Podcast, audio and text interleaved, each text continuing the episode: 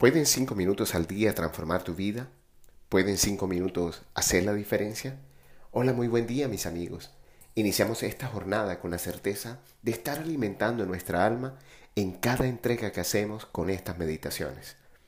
Tengo que confesarles que durante mucho tiempo estuve confundido con la palabra que vamos a meditar el día de hoy. Por años creí que la palabra alumno venía de alumen. En el griego, la significa sin, como en ateo, sin Dios, y lumen significaba luz en latín. ¿Quién sabe quién escuché esta definición y la tomé como verdadera?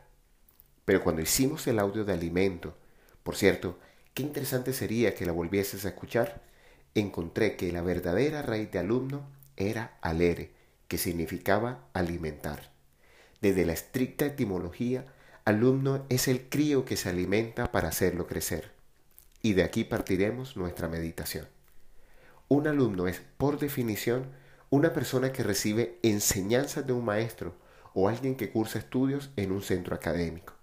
Los sinónimos de esta palabra son estudiante, discípulo y escolar. Tomando como referencia entonces la historia de la palabra y su definición, podríamos decir que la clave para ser un buen alumno está en nuestra capacidad de aprender y de crecer cuando recibimos las enseñanzas que la vida tiene para nosotros a través de las diferentes y variadas circunstancias que se nos presentan en nuestra existencia, cuando tomamos los aprendizajes que derivaron de nuestra convivencia con nuestros padres y hermanos, primeros maestros de la vida, nos permitimos madurar y florecer en medio de cualquier escenario y brillar en todas las plataformas a donde la vida nos lleve para mostrar lo mejor de nuestra cosecha personal. Ser alumnos es una actitud reverencial ante la vida misma. Declararnos eternos aprendices es no perder la capacidad de asombro y de admiración que nos lleven a poder apreciar las múltiples y variadas sorpresas que encontramos cualquiera sean las circunstancias que estamos afrontando. Y quizás estos momentos no son más que una invitación a validar cuánto hemos aprendido en esta aventura terrenal. La clave entonces siempre estará en comprender que nuestra existencia es una invitación al aprendizaje continuo.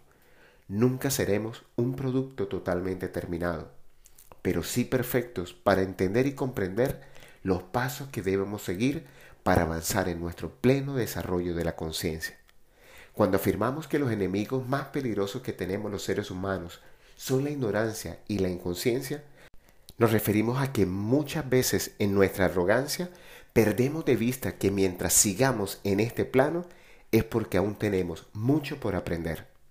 La ignorancia es aquello que aún no conocemos. La inconsciencia es no actuar de acuerdo a lo mucho o poco que hemos aprendido.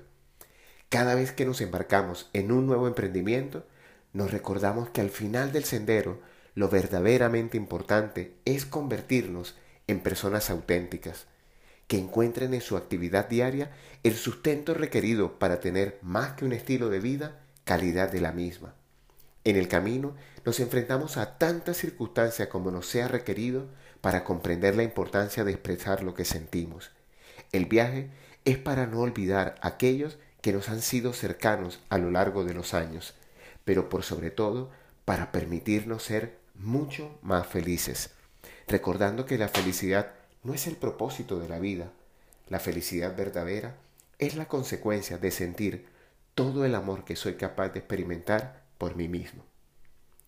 Pero la sorpresa del día de hoy está en que la palabra alumno comparte la misma raíz de la palabra alma.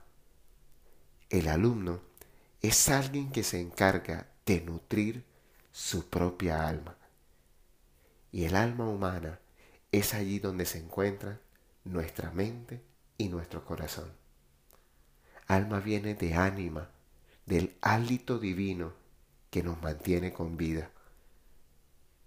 ¿Y tú sigues nutriendo tu vida o dejaste de hacerlo? Hoy te hablo tu amigo Luis Gabriel Cervantes desde el lugar de Midas para recordarte que cuando inviertes cinco minutos al día para ti, descubres que lo que hay en lo profundo de tu corazón se convierte en tu realidad.